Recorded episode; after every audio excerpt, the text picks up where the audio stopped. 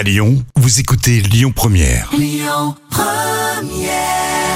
Le grand direct, 7h10h, Yannick Cusy. Rappelez-vous, il y a deux ans, il y avait 100 000 festivaliers qui fêtaient euh, les quais du Polar à Lyon. L'année dernière, une autre version 100% virtuelle, beaucoup moins funky forcément. Et cette année, ça repart. Et on retrouve Hélène Fischbach, la directrice de ce festival incontournable pour les amateurs de Polar. Bonjour Hélène. Bonjour. Soyez la bienvenue, je suis ravi de vous retrouver un an après pour qu'on se dise les choses.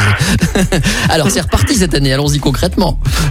Oui, oui, oui, c'est reparti. Alors, c'est pas reparti aux mêmes dates euh, que d'habitude, puisqu'on a repoussé d'avril à juillet, mais c'est euh, reparti euh, en vrai. Mhm. Et ça, c'est c'est la bonne nouvelle. Alors comment ça va se passer? Je sais qu'il faut un, un petit peu accrocher sur euh, quaidupolar.com pour euh, bien suivre tous les événements. Qu'est-ce qu'on aura euh, comme proposition cette année dans ce festival qui est donc déplacé en juillet? Alors, ce sera une version euh, plus estivale du Ouais. festival Quai du Polar. Euh, on a profité de l'été, et puis c'était euh, plutôt euh, voilà, lié aussi aux contraintes sanitaires pour, euh, pour faire plus de propositions en extérieur. Mhm. Euh, donc la partie euh, librairie pour tous les amateurs de dédicaces, et c'est vrai que c'est un lieu euh, qui est très dense habituellement, euh, se retrouvera cette année sur, le, sur les quais du Rhône, quai Sarail. Mhm. Euh, donc ce sera un espace assez sympa pour déambuler en extérieur et puis avec vraiment la présence de tous les auteurs et libraires habituels qui seront présents euh, à cet endroit-là. Et puis on, on- a des propositions euh, un peu différentes aussi des années précédentes. On va proposer aux gens des rencontres par exemple sur des péniches, sur les bateaux lyonnais.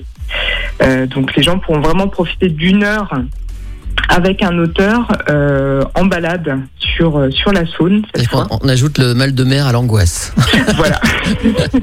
Oh, sur la Saône, ça ne devrait devrait pas aller, ça bouger devrait. beaucoup. ça devrait le faire.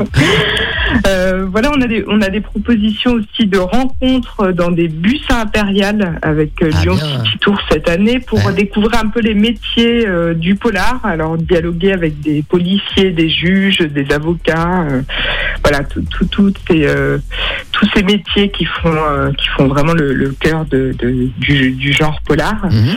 Euh, on aura des rencontres, on sera accueillis pour deux grosses rencontres, dont la dictée noire avec Franck Tillier euh, au théâtre de Fourvière Ah, à génial. l'Odéon. Franck Tillier qui est un garçon adorable. Ah oui. Ouais. Tout à fait. Gros Vraiment, succès, c'est hein, pour un des, euh, oui, très gros succès. C'est c'est un des, je, je crois même le plus gros vendeur aujourd'hui euh, de, de polar en France. Ouais. Et c'est quelqu'un d'absolument très fidèle au festival et euh, C'est fou hein, pour un jeune homme qui a grandi euh, pratiquement à la SNCF, qui a écrit quasiment un roman par hasard tout en étant cheminot, qui devient euh, romancier de polar à grand succès et qui cartonne et qui d'ailleurs signe aussi, on le sait pas, mais beaucoup de scénarios pour les Oui, séries de télé. Tout à fait, oui, oui, oui, c'est devenu un, un scénariste important aussi Ouais. pour la pour la série française. Oui, c'est vraiment lui euh, un peu une, une des mascottes de, de Quai du Polar. C'est Ouais, quelqu'un bah, qu'on suit, euh, suit depuis le début et qui nous est très fidèle. Il y a d'autres têtes d'affiche comme ça à signaler cette année? Il y en a plein. hein. Je regarde votre dossier de presse. Il y a beaucoup de monde. Oui, alors parmi les Français, on peut signaler aussi Michel Bussy, Bernard Minier, euh, Caril Ferré, Anne Lorquer, qui sont vraiment les, les auteurs importants euh, du, du polar français euh, aujourd'hui.